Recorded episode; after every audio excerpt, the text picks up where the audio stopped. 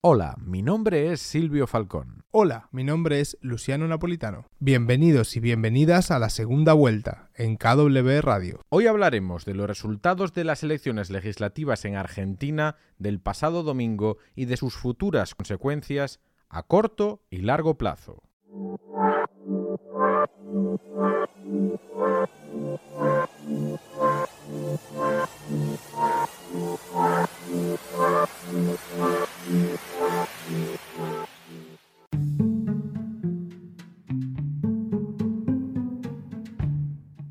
La segunda vuelta es un podcast autoproducido sobre elecciones, política y poder. Síguenos en Twitter en arroba la segunda vuelta, en Facebook y escúchanos en las principales plataformas digitales.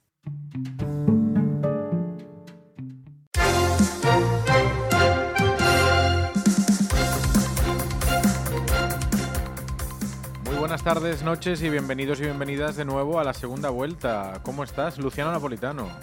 Muy bien, muy bien, por suerte muy bien. Te extrañaba, te echaba de menos. Hombre, a ver, no- eh, no nos pasemos. no, eh. no, bueno, una semana analizando resultados. Y tenemos aquí resultados justo detrás nuestro, eh, que tenemos eh, aquí al frente de todos atravesado aquí en tu cabeza, yo lo veo en tu pantalla. Eh, hoy vamos a hablar de estas elecciones legislativas que hubo el pasado domingo en Argentina. Hicimos un preelectoral, no sabíamos qué iba a acontecer eh, en la Argentina y ahora sabemos qué ha pasado. Lo que pasa es que leerlo es un poco más complejo, ¿eh? porque no Sí. hay ganadores claros. Y sí, más- los hay, pero Pero, Pero- bueno, las pasos también dieron un, dieron un anticipo, ¿no? Al final funcionaron muy bien como una- un, un predictivo. eh, y la verdad resultó bastante, bastante mm, razonable. Sí que hubo cambios, sí que sirvió la campaña. eh, hubo movilización de voto que antes no se había movilizado. Y eso se vio reflejado en, en algunas fuerzas que pudieron remontar algunos resultados. Otros, en cambio, no. Mm. Pero interesante, interesante porque, mm, porque sí que se, se dieron nuevos. un- se, se planteó un escenario con, con muchas in- in- incógnitas. Sí, veremos sobre todo pues, en la proyección al futuro, ¿no? Ya en el preelectoral avanzábamos que una parte de la importancia de estas elecciones era cómo esto podía afectar a la segunda parte de la legislatura de Fernández, ¿no? Y a las elecciones presidenciales del 23. Entonces, para empezar, vamos primero, eh, seguís, podéis seguirnos en nuestro Twitch, eh, Twitch barra KW Radio, ahí podéis dejarnos comentarios, los vamos a comentar. Si lo estás escuchando posteriori, pues nos mandas un tweet. Nos mandas un tuit Claro. o, o nos mandas un. A ver, ¿Tu, tu Twitter cómo es? A ver, arroba... arroba Luciano Napo. y el mío, arroba Silvio Falcón. Muy Así bien. que nos pueden escribir allí. Muy y bien. en cualquier caso, eh, lo que vamos a hacer es primero dar un pequeño sumario, Sí. ¿vale? La- las cuatro pinceladas, y luego vamos a entrar en profundidad. También Sí. tenemos en la segunda parte una entrevista. Ajá. Juan Pablo Peralta. Juan Pablo Peralta, un periodista que mm, trabaja con nosotros aquí en KW Radio y nos va a ayudar a analizar un poquito desde, desde allí in situ. Eh, él es periodista acreditado en la, en la Casa Rosada, así que nos va a ayudar un poco a desgranar cómo, cómo se está viviendo tanto en, en- en el oficialismo, en el gobierno, como lo está viviendo también la oposición. Tienen que ser días veloces, movidos allí Sí. en Casa Rosada, porque estas elecciones pues eh, tienen muchas lecturas y seguro que Juan Pablo nos ayudará pues a, a desgranar todos los entresijos de la elección. Pero para empezar, vamos a hacer un pequeño sumario para ver qué, qué ha pasado. ¿Quién ha Venga. ganado? Ha ganado Juntos por el Cambio. Sí, el resultado es inapelable, digamos. Es decir, el resultado, el, el mapa completo, como, como lo tenemos aquí nosotros, em, vemos que eh, un 42% de los votos hay una diferencia de 2 millones de votos aproximadamente, eh, unos 10 puntos de diferencia, un, un- un resultado muy, muy importante. Eh, bueno, aunque como decíamos, eh, lo dijimos también en el programa anterior, el peronismo suele perder las elecciones de medio término, suele tener un, un- un resultado deficiente en este tipo de elecciones y, y que configura luego un panorama legislativo mm, bastante complicado. Sí, sí. Sobre Pero- todo, cabe entender, ¿no? Esto, estas elecciones son una elección es reválida, ¿eh? Por si nos escucha Sí. alguien que no es de Argentina, porque, eh, y, y en este caso en los sistemas políticos de, de América en general, este tipo de elección legislativa de medio, de, ¿no? de medio mandato, claro. eh, ayudan a como voto castigo. Normalmente la gente Sí. vota contra aquel que gobierna como castigo y no, no está muy ligado al hecho de votar en presidenciales. Es decir, No. puede haber un voto castigo y después volver a votar al mismo presidente. O no. O no. No, No, también funcionan un poco como, como balanza, ¿no? Eh, Es Mm. decir, bueno, la gente tiende a, a- a elegir al partido que no está gobernando por una cuestión de equilibrios de poder dentro de las cámaras, ¿no? Para que el, para que el gobierno no tenga toda el- todas las facilidades a la hora de, de gobernar, que no tenga un, un, un- un congreso que, le- que le apruebe de manera automática todo lo que, todo lo que lleve. Al final, la foto es una foto, o sea, la foto actual es simplemente una foto estática, pero la dinámica la abre la política en, en- en un punto, ¿no? Es decir, ahora es momento de la política y ahora es momento de, eh, de generar acuerdos o generar alianzas, tanto sea en el Congreso de Diputados como en la Cámara de Senadores, donde recordemos el, el oficialismo perdió el quórum que se necesita, lo que nosotros le llamamos quórum en Argentina, es el mínimo, la mínima cantidad de diputados sentados en la sesión para poder abrir la sesión. Si no tenés esa mínima cantidad de diputados, no puedes abrir la sesión. Entonces, si no te dan ese quórum, no puedes empezar la sesión del día. Eso el oficialismo lo perdió. Y, entonces, bueno, ahora es momento de eso, de llegar a alianzas también en el, Congreso de Diputados y en el Senado con los propios senadores, porque también esos senadores responden a los intereses de sus propias provincias. Sí, claro, es que aquí hay una lógica claro. que, que no es solo partidaria, sino que muchas veces está ligada al ámbito, en este caso provincial, al territorial, que es de dónde vienen estas personas, que pueden negociar con el gobierno para sus provincias, que es una lógica que, que no escapa, digamos que no es este, estrictamente de la política argentina, pero que en este caso va a tener una relevancia mayor justamente porque las fuerzas están muy parejas en las dos cámaras. En las dos cámaras, Claro, entonces, Mira, teníamos una pre- pregunta aquí en, en- en- en Twitch de Gina, que es muy interesante, aparte liga un poco y nos ayuda también a saltar al próximo tema, que es que eh, aquí detrás tenemos la lista de fuerzas políticas ¿no? y el porcentaje de voto que han obtenido, eh, y ella nos comentaba, vale, pero sale el Frente de Todos en segundo lugar, 33,87%, pero aquí debajo, aquí entre nosotros, sale el peronismo con un 4,39%.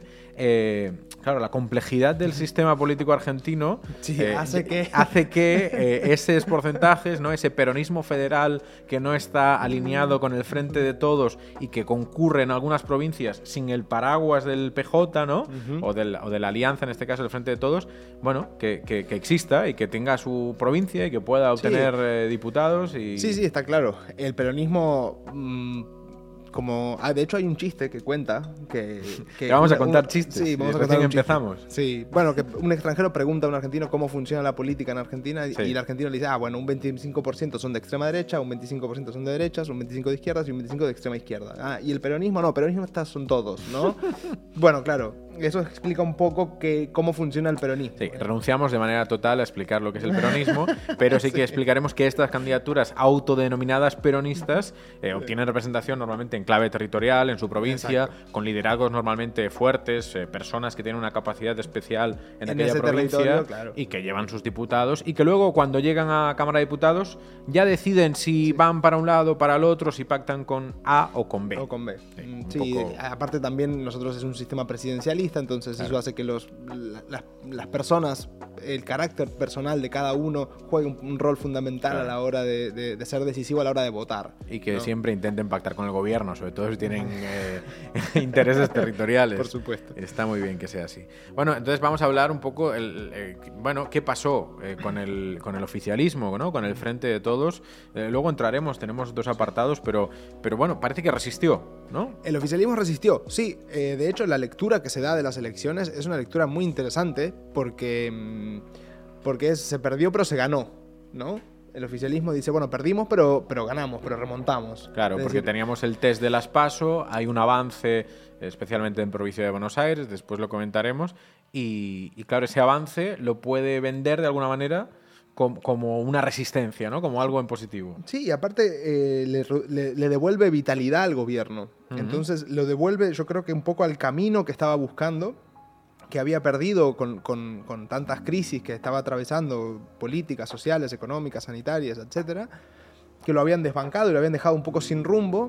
Creo que la derrota de las pasos le funcionó como, como un despertador, ¿no? Que, que te llega la hora y te dice, bueno, eh, es hora de, po- de ponerte realmente a, a trabajar. De hecho, Alberto lo dijo. eh, Muy bueno el despertador, ¿eh? Sí, ¿no? Le sonó el ring ring el- el- del sí. despertador.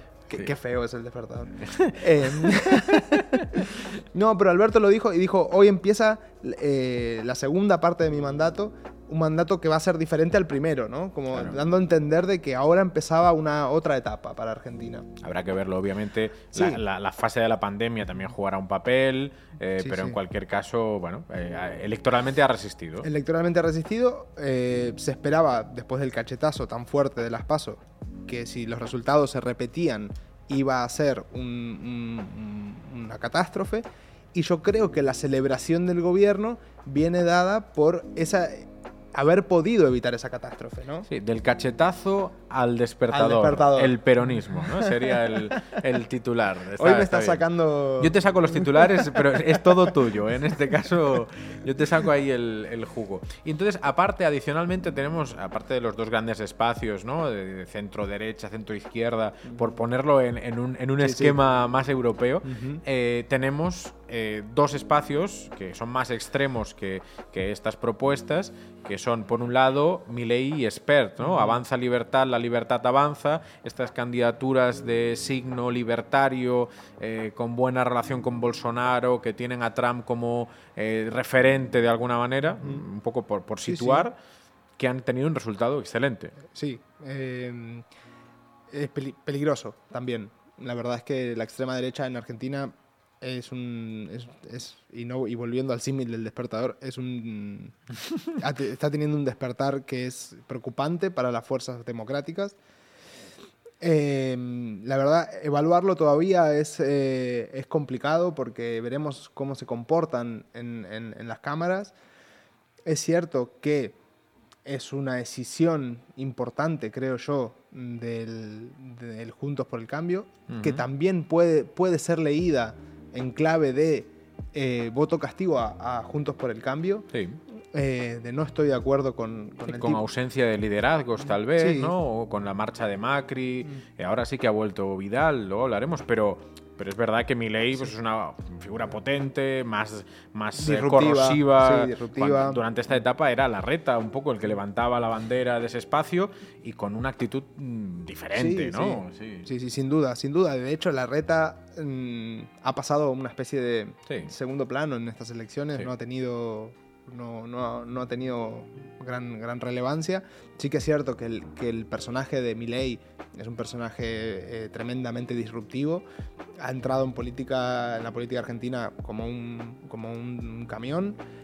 Y también es verdad que ha participado y ha tenido, yo creo que es el candidato que más horas de televisión ha podido disfrutar. Eso también hace que el mensaje mm, se reproduzca de manera mucho más rápida. Pero creo que, la, creo que la extrema derecha no solamente. O sea, creo que lo que le está pasando a Argentina no es algo exclusivamente de Argentina. Es decir, mm. eh, lo vemos, mm, como decías antes, con Bolsonaro, con, con Trump, aquí con, nos pasa con Vox, eh, y lo vemos también en otros países de, ámbito europeo. Así es. Eh, también para dimensionarlo, este fenómeno tiene especial importancia en Provincia de Buenos Aires y Ciudad de Buenos Aires, pero a nivel argentino es 1,1 millones de votos y se queda en el 5%. Claro, esos porcentajes son mucho más altos en Ciudad de Buenos Aires y un poco más bajos en provincia, pero, pero que es importante. Luego entraremos. Y por último, el Frente de Izquierda, ¿vale? El Frente de Izquierda es una gran elección para ellos. Sí. Siempre hacen grandes, grandes elecciones. La lectura de ellos es siempre hemos hecho la, mejor elección de. Pero en este caso es la este mejor. en este caso es verdad. En este caso es cierto. Y han hecho una gran elección. Han sacado, creo que, los mejores resultados de casi de su historia. El número de diputados, creo que sí. Eh, alguna vez en votos está ahí, ahí está pero ahí, sí. Sí. Y, y, bueno, el dato más relevante es que Miriam Berman ha entrado por, por, por Ciudad de Buenos Aires. Ciudad de Buenos Aires, un distrito mm, históricamente conservador, eh, bueno, han logrado meter uno o dos diputados, me parece. Sí, sí, con un 7,76%, 140.000 votos, eh, un resultado importante, sí. importante en Ciudad de Buenos Aires. Bueno, vamos a parar un segundo. Este es el sumario. Ahora vamos a entrar eh, con todo a cada espacio. Si tenéis dudas, si os aburrís, nos mandáis un mensaje ahí en Twitch. Ahora paramos un segundo y luego también tenemos la entrevista. Tenemos un poco de todo aquí en la segunda vuelta.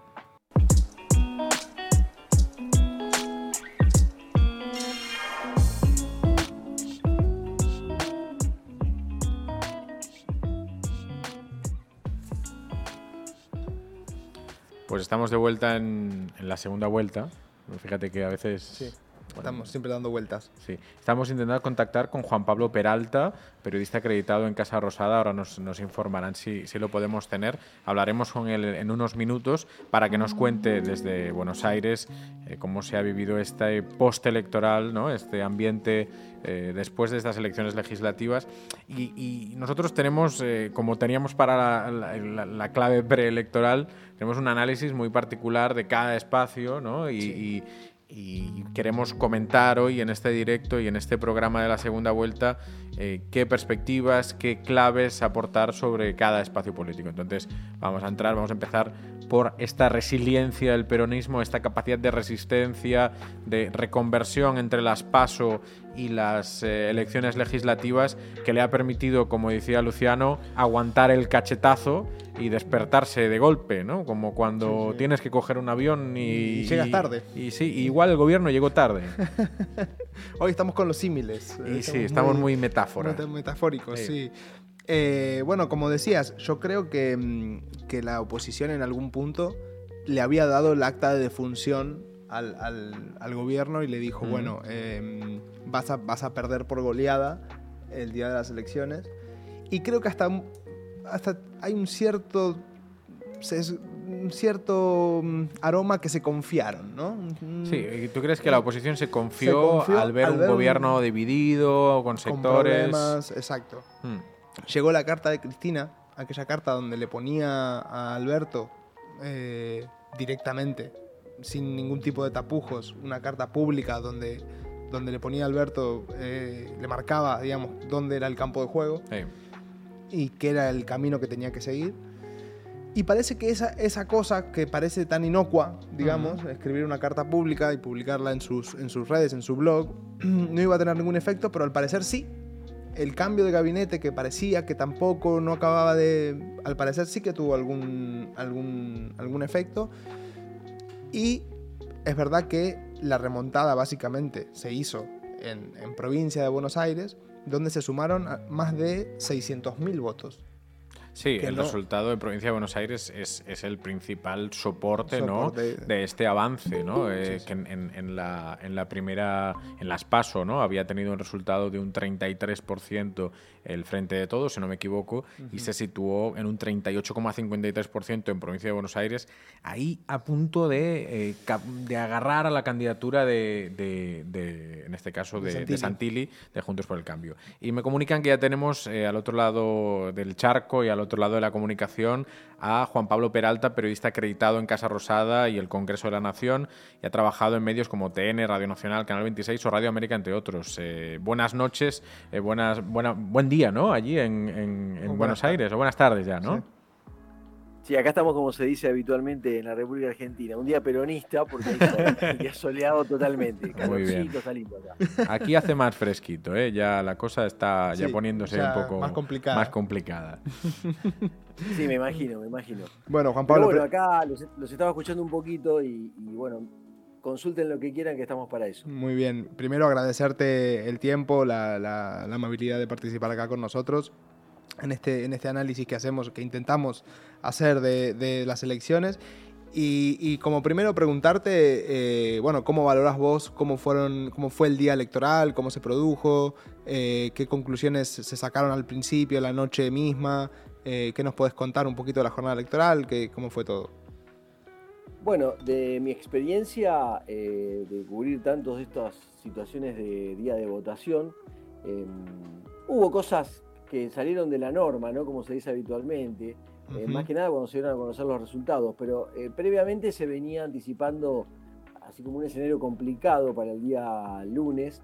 El, el, frente de todos, obviamente el oficialismo apostaba a, como nos decían eh, acá en Casa de Gobierno, a desdramatizar la cosa. Ajá. Ya había una estrategia, obviamente gubernamental, teniendo algunos números donde se sabía básicamente lo que, lo que finalmente casi pasó, la, la elección como le viene ocurriendo al kirchnerismo, salvo 2005, con el gobierno de Néstor Kirchner, el primer gobierno kirchnerista, digamos, eh, después todas las legislativas, estas elecciones de medio término, eh, fueron perdidas para ellos. Uh -huh. Esta no fue la excepción, poco más eh, de puntos o poco menos, eh, el resultado eh, se entendía ahora que podía haber un leve repunte, como decían ustedes, en este distrito tan inmenso que es la provincia de Buenos Aires, que es un país Y bueno, las que jugaban las provincias, ahí sí que se llevaron alguna sorpresa, por ejemplo, con, La Pampa, pero sí se esperaban derrota, por ejemplo, en Chubut, ahí se jugaban todos estos lugares que digo senadores. Claro. Corrientes, obviamente la oposición ahí está afianzada. Santa Fe venía mal por los temas de inseguridad que son permanentes, el narcotráfico. Y bueno, Córdoba es una provincia que ya para, para el kirchnerismo, particularmente el peronismo, gobierna un, Juan Schiaretti, que es un gobernador de un peronismo, pero obviamente mucho más eh, separado totalmente de lo que tiene que ver con Cristina Fernández de Kirchner. Eh, históricamente, hubo un tiempo, digamos, en que tuvieron buena relación, pero ahora no. Así que eh, el gobierno tenía preparada esa estrategia. Por eso es que ocurrió algo, como yo le decía, algunas anomalías, cuando empezaron a conocerse los primeros datos oficiales, ya desde el correo central, donde salió un mensaje grabado del presidente de la Nación, con un tono así muy circunspecto, hablando de lo que se venía en materia de acuerdos entre la oposición, obviamente las, las fuerzas oficialistas, pero también principalmente con los sectores oficialistas, para que, para, eh, que no son oficialistas, perdón, digo, para negociar el tema más candente en la República Argentina, que es la deuda de 44 mil millones de dólares que tenemos con el Fondo Monetario Internacional, más deuda que queda eh, privada también por pagar, aunque se hizo un acuerdo ahí que, redujo un poco el tema de acreencias. Eh, y al rato apareció Alberto Fernández eh, en un búnker aquí en la ciudad de Buenos Aires, que fue el mismo que se utilizó para las primarias abiertas simultáneas obligatorias, y bueno, ya ahí vino un poco más, mucho más feliz, más contento, diferenciándose de ese mensaje grabado que estaba previsto emitirse. Si se daban las cosas así tan ajustadas. Y ahí, bueno, lo que se dijo, el discurso ya fue, algunos recordábamos, ¿se acuerdan aquel gol de, Maradona contra los ingleses con la mano? donde, donde él mismo cuenta, donde él mismo cuenta, el propio Diego Armando Maradona contaba en una nota, lo pueden googlear si quieren, está por ahí dando vuelta siempre, que él sabía obviamente que puso la mano eh, y veía que había ciertas dudas de sus compañeros. Ah, corran, corran, que, claro corren y abrácenme, abrácenme, abrácenme. Y, contaba que algunos le dijeron, che, reconocí que fue con la mano, y dijo, claro, loco. Así que bueno, esto fue un poco una, una avivada ¿eh? y una estrategia del oficialismo de decir, está bien, partimos por un punto y pico, punto tres, bueno, todavía se están haciendo ahí los, los cómputos que van a llegar finales, digamos, los, los definitivos, que ya se iniciaron. Eh, pero todavía estamos con eh, la previa, ¿no? con los previos, pero ya está todo más o menos cerrado y, se entiende que el oficialismo volvió a perder casi por la misma diferencia que perdió Néstor Kirchner en el 2009. En ese momento sucedieron cosas diferentes a las de ahora. Néstor Kirchner renunció a la titularidad del Partido Justicialista, que no es un dato menor, porque es el peronismo nada más y nada menos, eh, y después obviamente bajó el, el, tono y lo primero que hizo es salir y reconocer la derrota y dijo hay elecciones que se pierden, que se ganan y ya está. Esta fue la primera vez que yo asisto a una elección donde eh, eh, el que perdió las elecciones no reconoce la derrota y a su vez felicita al contrincante. Eh, así que bueno, muchos habla de, las recomendaciones que dio justamente un asesor catalán, Gutiérrez Rubí, otro más que colabora también. Están de moda acá los, los, los asesores de campaña catalanes, les digo muchachos, ya que está. Si quieren venirse para la Argentina, por ahí Igual tenemos ahí salida, ¿eh? laboral. Igual. Exactamente. Y, cobran bastante bien, ¿eh? Muy bien. Y bueno, se, siguió esa, esa, idea estratégica, como le decía yo, un poco futbolística, de decir, bueno, nosotros igual ganamos eh, perdiendo. Un poco fue lo que dijo el presidente en el acto ayer aquí en la Plaza de Mayo, que convocó obviamente es una movilización de estructuras partidarias, principalmente gremios eh, eh, peronistas, que fueron los que más movilizaron, las organizaciones sociales y el PJ que también se sumó. La Cámpora hizo que estuvo, pero digamos que fue casi... Testimonial, ¿no? Mm. Duro fue testimonial, sí, esperó en las afueras de, la Plaza de Mayo y mm. cuando ya el discurso del presidente Fernández terminó, hicieron una caminata, llegaron hasta ahí y dijeron, bueno, nosotros vinimos, ¿eh? Claro. Pero bueno, también es una, es una estrategia que tiene que ver con la interna que se produce en el frente de todos, porque eso de que no hay internas en el frente de todos y que está todo bien quedó muy claro ayer en el discurso del presidente. Propuso hacer una paso, otra primaria abierta simultánea obligatorios en el 2023. O sea, él quiere ser candidato, quiere jugar en esa, en esa primaria, y la está desafiando Cristina Fernández de Kirchner para que presente un candidato de ellos, se presente ella o Claro. No, interesante todo lo que explicás. Eh, de hecho, una, una de las cosas que pasó el día de las elecciones fue que hubo un incidente en, el, en, el, eh, en el búnker de Milei y un guardia de seguridad sacó un arma. Bueno, no la llegó a desenfundar, pero, pero amenazó con sacar un arma. Una, una situación eh, completamente estrambótica que se vivió. Eh, bueno, eh, una cosa muy rara. Te quería preguntar una, una, de las cosas que bueno, nos quedaba acá pendientes por, por hablar. Era sobre un poquito el corto plazo. ¿eh? básicamente, el Alberto el otro día en el mensaje grabado que mencionabas habló de un plan económico plurianual. Mm, a ver si nos podés desgranar un poquito esto. Y por otro lado, también queríamos saber cómo ves la, la, eh, la estrategia de la oposición. Eh, van a estar para. Porque Alberto lo llamó básicamente a una actitud patriótica en, contra del, acuerdo con el Fondo Monetario Internacional que, apoyen al gobierno, pero no queda bien claro si la oposición se va a, a, sentar realmente con el gobierno o va simplemente a bloquear todo lo que, todo lo que propongan. Bueno, primero con lo que me consultaba sobre este, esta, digamos, propuesta que se le está intentando hacer al FMI, viste que ustedes saben que acá está el staff del FMI en la Argentina, sí. como en muchos países, es, es, una previa, pero eso no quiere decir que se esté negociando directamente con el FMI. Uh -huh. Bueno, este plan plurianual, que puede ser a 5 o 10 años, hablaba de 3 años, pero el Fondo Monetario, si sigue sus normas internas, eh, serían entre 5 y 10 años. Son 3 o 4 proyectos, que es como presentar un plan económico, eh, con, obviamente que habrá, habrá ajustes ahí adentro, y definiciones que tienen que ver con eh, presupuestos que irán dirigidos a un área o a otra, eh, y eso se lo tienen que presentar al Fondo Monetario Internacional para comenzar las negociaciones. Eh, así que es como una suerte de presupuesto que la Argentina va a trasladar al Parlamento Nacional, en este caso al Gobierno Nacional, lo envía al Gobierno Nacional y necesita, obviamente, y ahí está el porqué del llamado a la, a la oposición a participar, claro. que haya cierta, ¿no? Porque es lo que sugiere, o mejor dicho, no lo sugiere, lo reclama el Fondo Monetario y el FMI. Bueno, si ustedes, muchachos, no están todos de acuerdo, opositores y quienes están gobernando y siguen por dos años más, va a ser difícil que se llegue a un acuerdo con esto. Claro. Así que eh, el tema se va a dirimir, según nos dijeron hasta hace horas nomás, estuvimos hablando con la portavoz oficial, eh, Gabriel Cerruti, la idea hoy de una conferencia de prensa, la que está dando todos los jueves, agenda abierta, y ex explicó que la idea es eh, acordar. Eh, quizás este diálogo se tenga que dar en el Parlamento, dice la oposición. Por ahora no se descarta que haya un encuentro previo aquí en Casa Rosada, que participe, no sé, Horacio Rodríguez Larreta, que es el alcalde de la Ciudad de Buenos Aires. Eh, en el discurso de ayer vieron que, si escucharon, y si no se los cuento sí, yo, sí. Alberto Fernández dijo, bueno, aquellos que se nieguen a hablar conmigo, con el gobierno, como Mauricio Macri, bueno, que se quede haciendo negocios con sus amigos, dijo, sacándole un poco de escena y poniéndole la reta claro. como jefe de la oposición, eh, con quien tiene mejor relación, obviamente, y eh, a Milei, ya que hablabas del búnker, de lo que pasó en el búnker, sí, sí, que fue una locura, un, un guardia que por alguien que intentó subir el escenario sacó un arma, una cosa de... de una cosa, sí.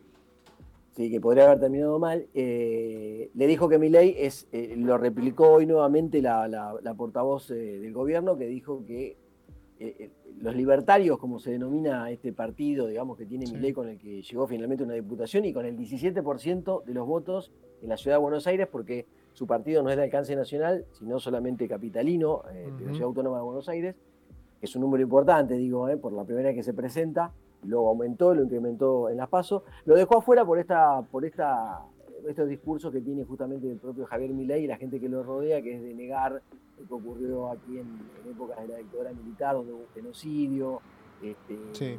las, las, políticas de diversidad, de género, bueno. Eh, entonces, que como él queda fuera de la discusión. Sí, le contestó hecho... Milei hace un rato, no sé si lo escucharon o ah, se enteraron. No. Milei le contestó igual que no se haga problema, que con la casta. él no va a negociar. La casta política, como la mina, no va a hablar nada. Sí, de hecho lleva, lleva en su lista, la número dos, es una, es una eh, negacionista de, de, de, los crímenes del Estado, digamos, ¿no? Eh, de la dictadura militar. Claro, donde ella, su discurso es que hubo una guerra, que es la que dicen más o menos los, los, los, familiares o los propios protagonistas de lo que fue eh, el proceso, como se lo denominó, sí. autodenominó, eh, de reorganización nacional, que tiene un número de 30.000 desaparecidos, un montón de gente que, que perdió la vida, pero también con, con un montón de, de, heridas que quedaron en la sociedad argentina y bueno, están los negacionistas de siempre que sí, obviamente sí. están eh, en ese partido, que antes tenían otras representaciones pero que no se presentaban políticamente. Había un caso de Biondini, un, un dirigente mm. muy de derecha en la ciudad que siempre sacaba el 5% como mucho de los votos. Bueno, ahora con un discurso por ahí no tan radical, pero bastante parecido, Eh, Milei saca 17 puntos y obviamente que un sector eh, más progresista está un poco como diciendo, ¿qué pasa acá? ¿Qué nos está pasando? Que como ocurre en muchos lugares de Europa, que también, ¿no? O en otras partes de América también, hay representaciones de esos sectores, digamos, de ultraderecha, que acceden finalmente y, increíblemente y paradojalmente eh, criticando a la, a la corporación política, pero sin embargo cuando sos diputado perteneces a la corporación y a la casta política. Es así. Exactamente. Sí, eh, nos hablabas antes del horizonte de las elecciones de 2023, ¿no? Si Alberto puede ser candidato, parece que después de estas elecciones legislativas, que no, es que cuando pasan unas elecciones es el primer día de la campaña, ¿no? Para, para las siguientes elecciones y más en unas elecciones de medio, de medio mandato.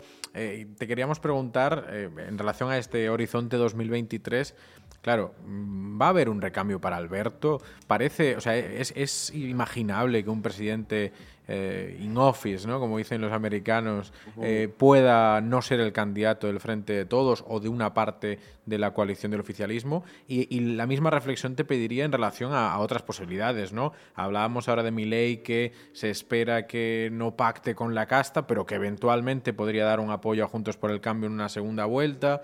Eh, bueno, Expert cómo acabará de configurar su espacio o no con el, con el partido capitalino de, de, de Milei. ¿Cómo lo vemos eh, desde ahora? Eh? Obviamente no sabemos lo que va a pasar, eh, pero ¿cómo se, se ve desde Casa Rosada esta, esta situación? Claro, viste que a veces los que están acá hace muchos más años que yo, y yo sé bastante ya que estoy, siempre te dicen para ver para adelante a veces hay que mirar para atrás, revisar a ver qué hay. Con respecto a lo que vos decías, de que es difícil de que un presidente no se presente a una reelección. Sin embargo, fíjate vos, Mauricio Macri casi su candidatura, eh, desde el espacio que en ese momento se llamaba Cambiemos, ahora Juntos por el Cambio, eh, tuvo casi que ir una interna eh, con María Eugenia Vidal, o se la proponía ella como candidata y no Mauricio Macri. Eso se peleó hasta, hasta último momento. Bueno, la voluntad de poder que tiene Mauricio Macri hizo que finalmente él fuera nuevamente el candidato, pero se estuvo debatiendo de que el presidente que de ese momento no participara de su reelección. Lo hizo y perdió. Y ahora está ocurriendo algo más complejo todavía, porque este frente de todos tiene más complicaciones, porque son 35 partidos políticos y organizaciones sociales que integran el frente de todos, ¿no? Eh, también están las representaciones gremiales, etc. Más de 35. Obviamente que las más fuertes son el kirchnerismo y lo que se denomina albertismo en realidad eh, no, es una fuerza territorial, no lo es para nada es el grupo que está aquí en Casa Rosada, que son el presidente y, 10 eh, se fueron reduciendo, porque después de la famosa carta de Cristina, donde tuvo que hacer todos estos cambios de gabinete, muchas de las personas que él tenía a su lado y que conformaban este denominado albertismo, por darle un nombre, eh, se achicó. Sin embargo, ¿qué pasó en el medio de todo esto? Alberto Fernández, por una inquina que se fue, que va y viene contra Cristina Fernández de Kirchner, es respaldado ahora por la CGT, que quiere promover un candidato eh, la Confederación General del Trabajo, con los Moyano nuevamente, que son los, los del gremio de camioneros, uno de los gremios más poderosos de la República Argentina, y motorizar esto de que eh, Alberto Fernández sea candidato. También detrás de ellos están las organizaciones sociales, que para hacerle una pequeña síntesis, en las elecciones de 2017, donde Cristina Fernández perdió, estas mismas organizaciones sociales que integran el Frente de Todos, el Movimiento Evita, la Corriente Clasista y Combativa, Barrios de Pie, pero especialmente el Movimiento Evita que dirige Emilio Pérsico, y el chino Navarro, Fernando Chino Navarro, que aquí es secretario de Relaciones Parlamentarias en Casa Rosada, o sea, tiene un cargo de secretario de Estado, eh, fueron en contra de la presidenta, expresidenta Cristina Kirchner y vicepresidenta. Con Florencio Randazo, que todavía ahí se están contando los porotos para ver si entra como diputado, eh, presentaron una candidatura propia y fueron los cinco puntos famosos que le impidieron a Cristina Fernández ganarle a Esteban Bullrich. Ese, e, ese, encono quedó, y obviamente es por muchas cuestiones políticas, no son cuestiones personales, y fueron ingresados al frente de todos a través de Alberto Fernández. ¿Quién era el jefe de campaña de esa conformación con Randazo? El, el presidente que hoy tenemos en Argentina, Alberto Fernández. Él, fue, él fue eh, jefe de campaña eh, de Sergio Massa, en su momento también contra Cristina, y también contra, con Randazo contra la misma Cristina. Así que esa interna quedó ahí, digamos, eh, oculta, pero sigue siempre y, y, es permanente. Y ahora, obviamente, después de esta derrota que se había tenido en las pasos, se fue incrementando y de antemano ya Cristina Fernández vino marcando la línea. Lo que, lo que dicen los dirigentes sindicales es que no quieren que Alberto Fernández sea, digamos, un delegado del cristinismo de la cámpora. No, claro, me imagino que... y por eso lo promueven, digo, para una, una reelección. Claro, no, me imagino que las fuerzas albertistas y por un lado y, la cámpora y las fuerzas no de, Cristina tienen que estar haciendo codos para, para poder encajarse dentro de y para evitar una, unas pasos mm, enfrentados cara a cara. Claro, sí, sí me imagino. Claro, lo increíble es que todavía faltan dos años de gobierno. Mm. Y como plantean ustedes, se inicia, y aparte en el medio de esta crisis que, vivimos económica, se detiene, ahora hay toda una situación más compleja porque sigue aumentando la carne, aquí se están tratando de controlar los precios ya, hay un, no un acuerdo porque lo tuvo que imponer el gobierno porque no se llegó a acuerdo con las empresas alimenticias y se tuvo que imponer unos 1.400 y pico de productos que no aumenten y sin embargo eh, pasa al supermercado, es difícil encontrarlos, está ocurriendo lo mismo con la carne, con los medicamentos.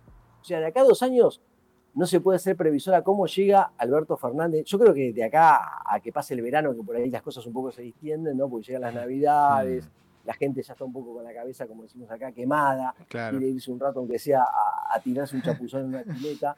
Entonces, claro, esa, eso, ahí va a haber una baja de la atención, pero va a volver porque si Alberto Fernández cierra un acuerdo con el cual Cristina Fernández no esté de acuerdo, porque ella no puede ir en contra de su discurso. Después yo no voy a ajustar al pueblo que me apoya, ella tiene un discurso, digamos, más progresista.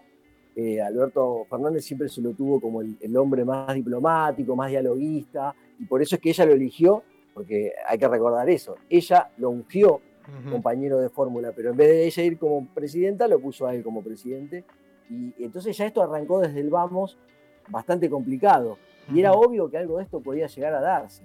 Alberto Fernández, al no tener, como les decía, una conformación, un cuerpo eh, de militantes, ni de político, ni nada, bueno, hoy se apoya en nada más y nada menos que la CGT y las organizaciones sociales. Lo que no quiere decir que le garantice a una estratega como es Cristina Fernández de Kirchner llevarla a una paso o, o, lo que fuera que se le esté ocurriendo en este momento a la gente que asesora o trabaja con Alberto Fernández, pero que son ramas diferentes. Yo les cuento que acá Casa de Gobierno, por ejemplo, uno baja al Ministerio del Interior, donde está eh, Guado de Pedro, Eduardo Guado de Pedro, que es de la Cámpora, y parece que fuera un gobierno. Te vas a, la jefatura de gabinete, donde está ahora Mansur, en lugar de Cafiero, que representa a los gobernadores, y parece que es otro gobierno, aparte que tiene su propio sistema de comunicación y sus propias eh, relaciones con los otros.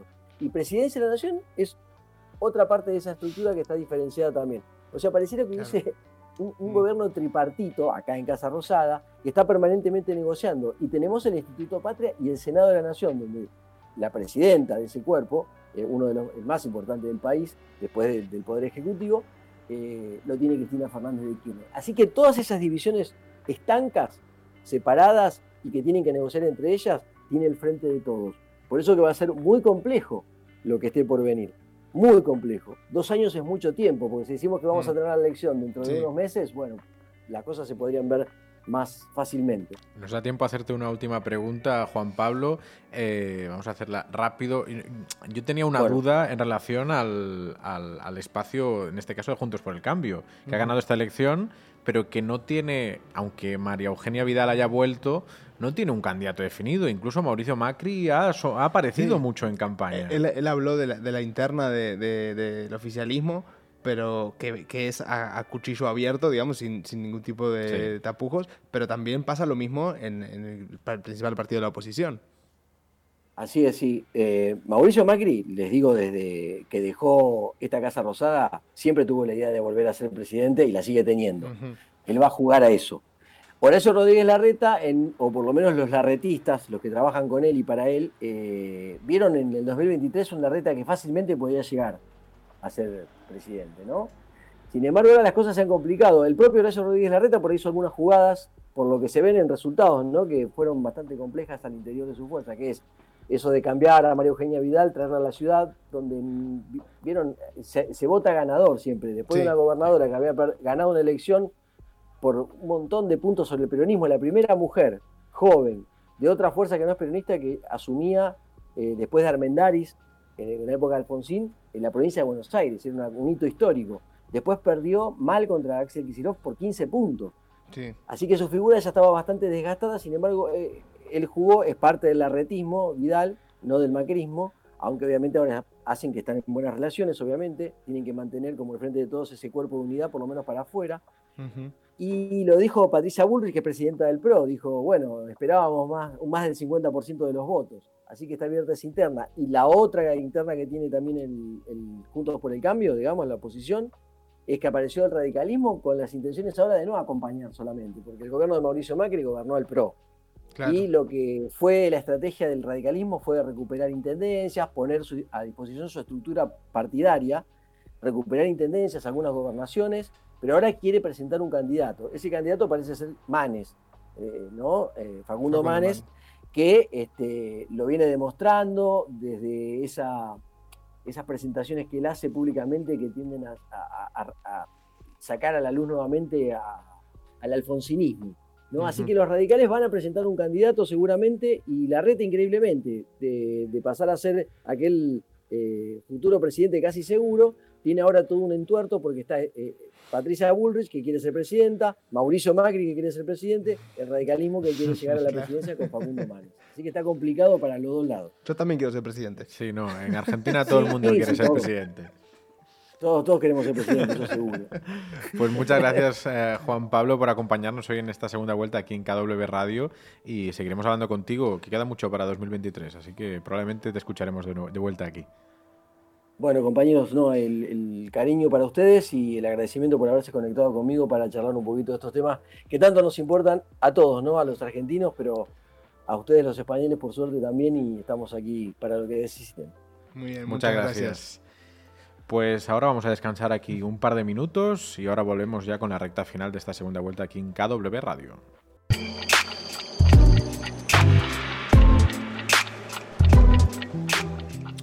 Pues seguimos en la segunda vuelta aquí en Twitch, que teníamos algún comentario, ¿no, Luciano?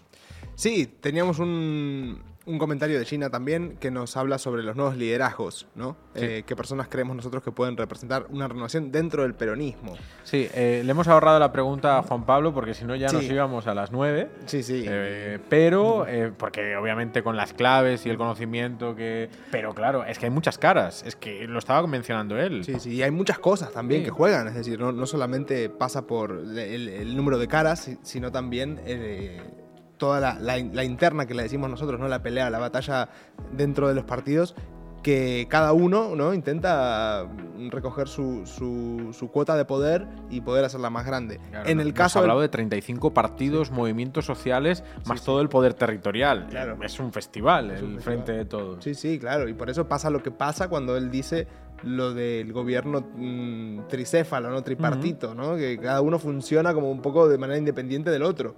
Y eso es un poco preocupante, porque un gobierno que no esté mm, eh, bajo un mando engrasado, engrasado, ¿no? Parece que, bueno, cada, cada departamento tiene su manera de comunicarse, su manera de... Eso pasa en todos los lugares, ¿eh? un poco.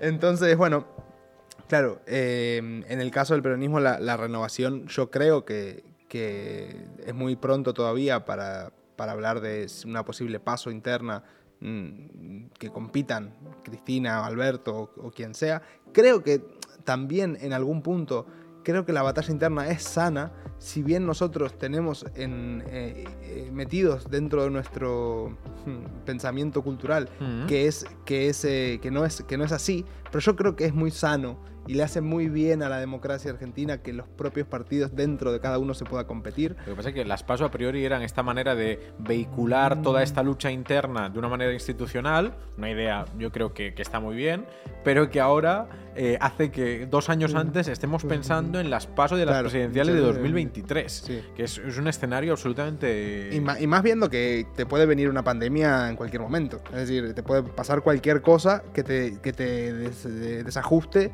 eh, la economía, eh, todo. Bueno, entonces, eh, interesante. Nuevas caras, em, yo creo que... A ver, vamos a mojarnos. Yo me voy a mojar. Yo para mí el candidato va a ser Kisilov. Kisilov, ¿eh? Sí, sí, sí. El candidato, en este caso, de, Cristina, de, del kirchnerismo. Sí, no sé si 2023 exactamente. Sé que Igual pueden pactar Alberto y que vaya Alberto de vuelta a cambio de que Kisilov sea el siguiente. O, Kisilov seguir cuatro años más en, provincia, afianzar su poder y, luego sí irá por la presidencia. Pero yo creo que el, kirchnerismo va a ir por ese lado. Esos pactos no, a veces no salen bien. ¿eh? Eh. Mm, veremos, veremos. Tenemos dos años por delante.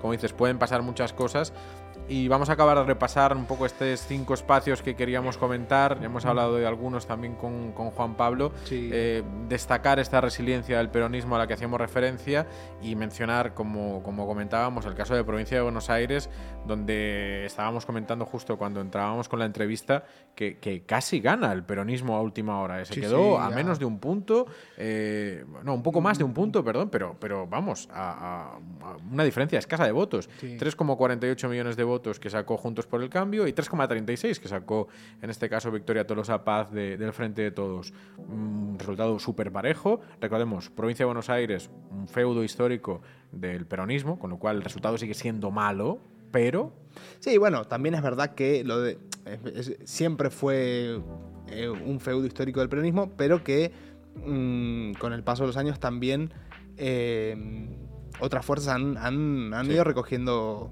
eh, otras sensibilidades y ya no es tan así. sí, claro. Entonces, bueno, eh, la performance de Junto por el Cambio en provincia de Buenos Aires eh, es bastante, eh, bastante positiva. Ahora, la pregunta está, ¿el peronismo está en su piso y el Juntos por el Cambio está en su techo? Posiblemente. Posiblemente. Y, y esta situación ha- nos deja, digamos, por provincia de Buenos Aires una representatividad 15 diputados de Juntos por el Cambio, 15 del Frente de Todos. Por detrás, Expert, ¿no? Eh, eh, Avanza Libertad, su formación libertaria, tres legisladores. Y el Frente de Izquierda con dos legisladores por provincia de Buenos Aires. Digamos que tenemos dos grandes fuerzas empatadas y dos pequeñas fuerzas pequeñas. eh, que, que entran en la Cámara, que ya es noticia eh, para lo que es el sistema político argentino, pero con una representación muy pareja. O sea, Sí. vemos ahí como un, un bipartidismo a cuatro, lo hablábamos tú y yo, Sí. que es muy poco habitual en un sistema presidencial que al final va, va- o sea, está dirigido a crear grandes alianzas bajo liderazgos claros de personas, pero que aquí vemos, es- esto si nos lo explican en cualquier país de Europa, diríamos, bueno, una coalición aquí, Sí. no sé qué. Sí, está claro. Lo que pasa es que, mm, obviamente, yo creo que por el lado del- mm, de la izquierda viene dado eh, su resultado por un clarísimo voto castigo al gobierno. Gente que es de izquierdas, que no está de acuerdo con, que quiere ir por otro camino que no más, más duro del que va el gobierno. eh, que se siente mm, fácilmente representada por, por el Frente de los Trabajadores.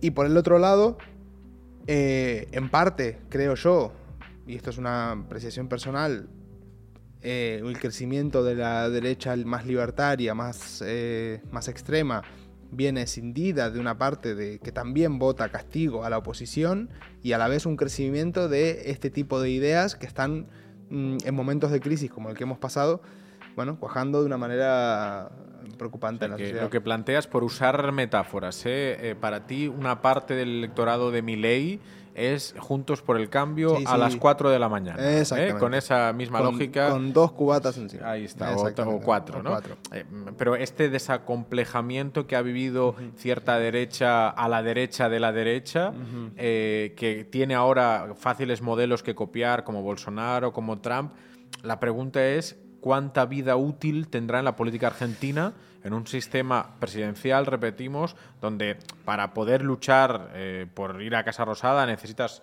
grandes coaliciones. Es imposible eh, que Milei, sin el concurso de una fuerza como Juntos por el Cambio o, o sin participar en este espacio, pueda luchar nada. Sin duda, de hecho, lo curioso de todo esto es que los modelos de la extrema derecha son modelos que principalmente no tienen perdurabilidad en el tiempo. Es decir, creo que la que, si no, corregime vos porque vos de esto conoces más, pero creo que la que más tiempo ha estado dando vueltas en la órbita política es eh, Marine Le Pen. Los demás, Trump duró cuatro años. Mm. Eh, Bolsonaro se espera que dure cinco o cuatro los que... Y al final Marine Le Pen tiene una frontera electoral, un, un techo electoral de 11 millones de votos y medio, que no ha superado nunca, que es una barbaridad, es segunda vuelta electoral en Francia, pero que la han pisado en segunda vuelta electoral siempre con más de un 60, 65% de los votos en segunda vuelta. Claro. Y, y- y, claro, eh, y es un país donde la ultraderecha ha llegado a, a liderar de alguna manera el espacio de la derecha. Sí, sí, sí, Entonces, sí. eh, ella ha, conquis- ha conquistado al, al partido tradicional. Esto parece lejos de pasar en Argentina. ¿no? Seguro. Juntos por el cambio, de momento tiene varios posibles candidatos, una trayectoria más o menos eh, solvente, gobierna en Ciudad de Buenos Aires. Bueno, Pero también los hace ver, digamos, la presencia de, de- de, de partidos como el de Milei hace ver a la derecha de Juntos por el Cambio una derecha también más amable y más afable. Es decir, eh, ah, se puede ser derecha sin ser simpático, por ejemplo. Pero por contraste, eh, que existe Milei, sí, Claro. que exista Milei puede promover liderazgos más duros en Juntos por el Cambio. Bueno. Es decir, el arretismo igual eh, es demasiado tibio. Igual hay que igual, apostar igual por hay que poner un candidato más. Bueno, eso dependiendo, Paradójico. claro, es paradójico, pero dependiendo un poco por dónde vayan los ríos de, de Mm. la política argentina, eh, al final se va a decidir qué liderazgo sea el de la derecha el más, el más, el más con más posibilidades, con más chances de llegar a Casa Rosada. Claro. Difícil, difícil lo veo que liderazgos como el de Milei, que son, sean, son tan disruptivos, repito, eh, acaben por, por colonizar todo el espacio de la derecha. Difícil. Claro, sí. eh, Además, esto es más fácil que pase. Por ejemplo, ahora hablábamos de Bolsonaro en Brasil, que los partidos políticos son como un poco cajas vacías. ¿eh? Sí. la, la construcción de candidaturas grandes en Argentina sí que es mucho más eh, habitual, ¿no? Y más la- las PASO también consolidan este, este sistema de partidos y este funcionamiento.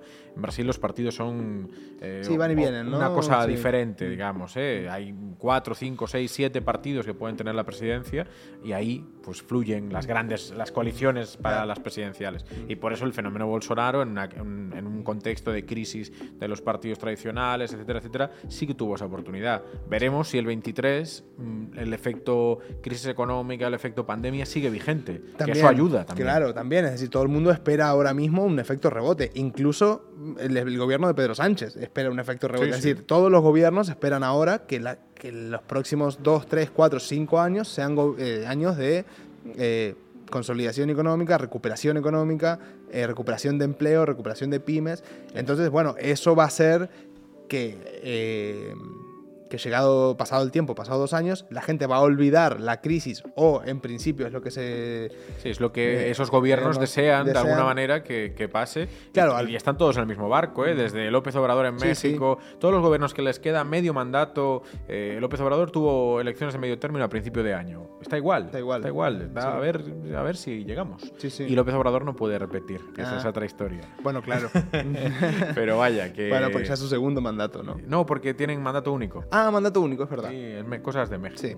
Es, eh, Complicado también. Es que mira que. Mira que hay, mira que hay para hablar de Latinoamérica.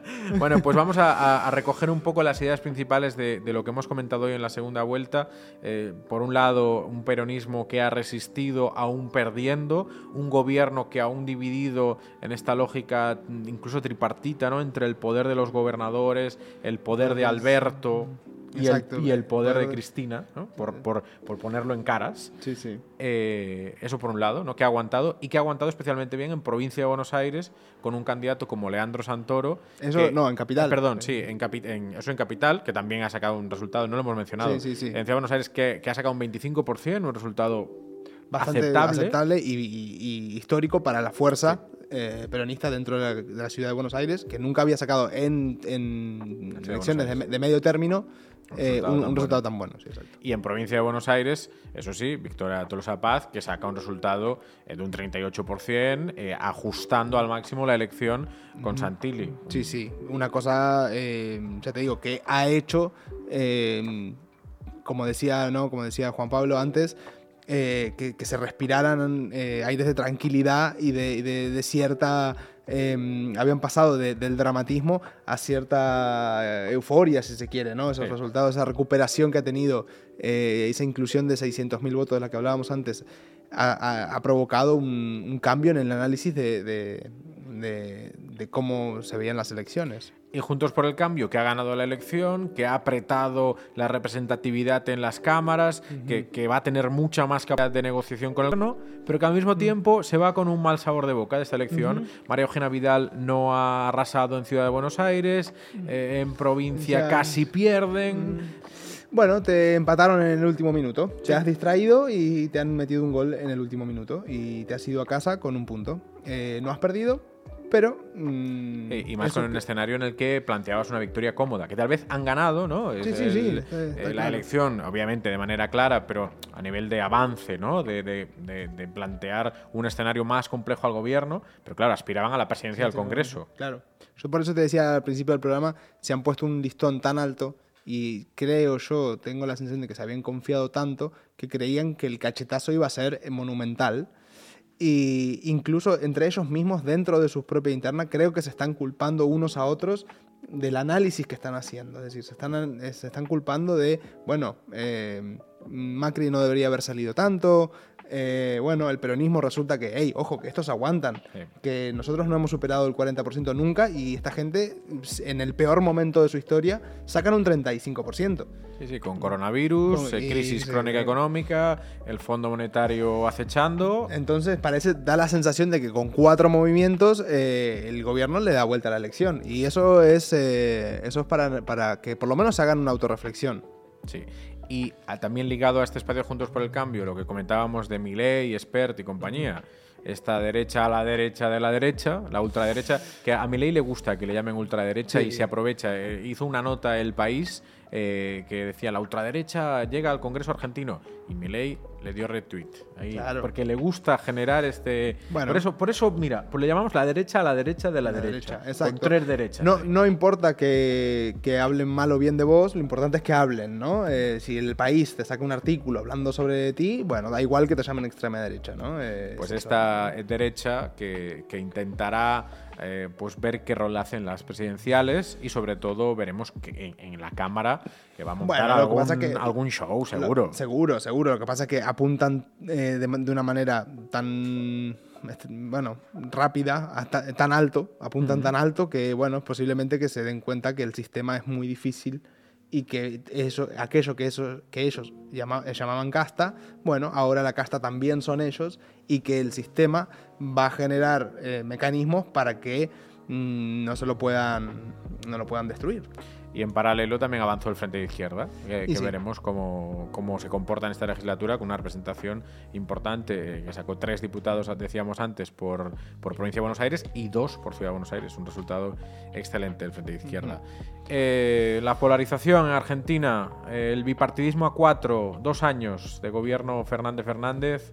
Veremos. Dos años muy intensos nos esperan, como siempre. Argentina es un país de, emociones muy fuertes. Em, seguramente esperemos todos por el bien de la sociedad argentina, tengamos dos años de recuperación del empleo, recuperación de, las empresas y que, que, bueno, que podamos llegar a 2023 en, en, otra situación que no la de 2021 que está siendo muy dura.